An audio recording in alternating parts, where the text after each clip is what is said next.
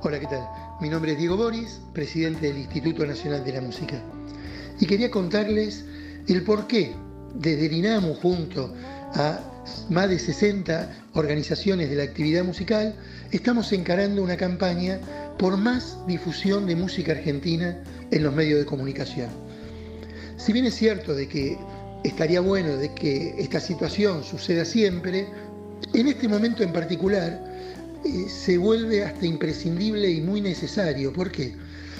Porque una de las variables de las cuales eh, se, valen las entidades de gestión colectiva para distribuir eh, gran parte de los derechos intelectuales, ya sea el derecho de autor y compositor SADAIC, el derecho de intérprete ADI o el derecho de productor fonográfico CAPIF, está bueno recordar que todo músico independiente es productor fonográfico, esas entidades se valen de eh, una de las variables sea la difusión de la música en los medios de comunicación.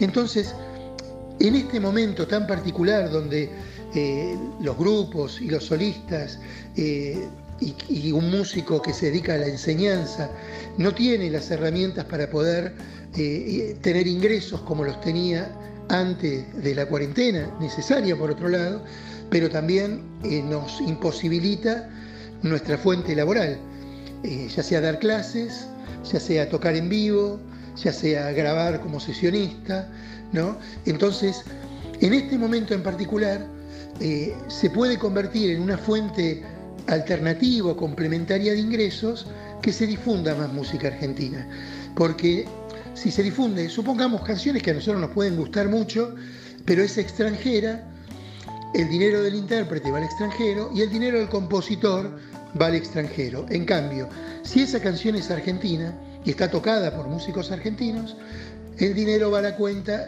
como compositor de un autor argentino, de un compositor argentino y de intérpretes eh, argentinos o argentinas. Es por eso que desde el INAMU proponemos eh, a los medios de comunicación que adhieran a esta campaña. Ya eh, TELAM, ya eh, RTA con la televisión pública, Radio Nacional, el ENACOM también se ha pronunciado y esperemos que los medios privados se sumen a esta campaña como ya lo han hecho las radios comunitarias.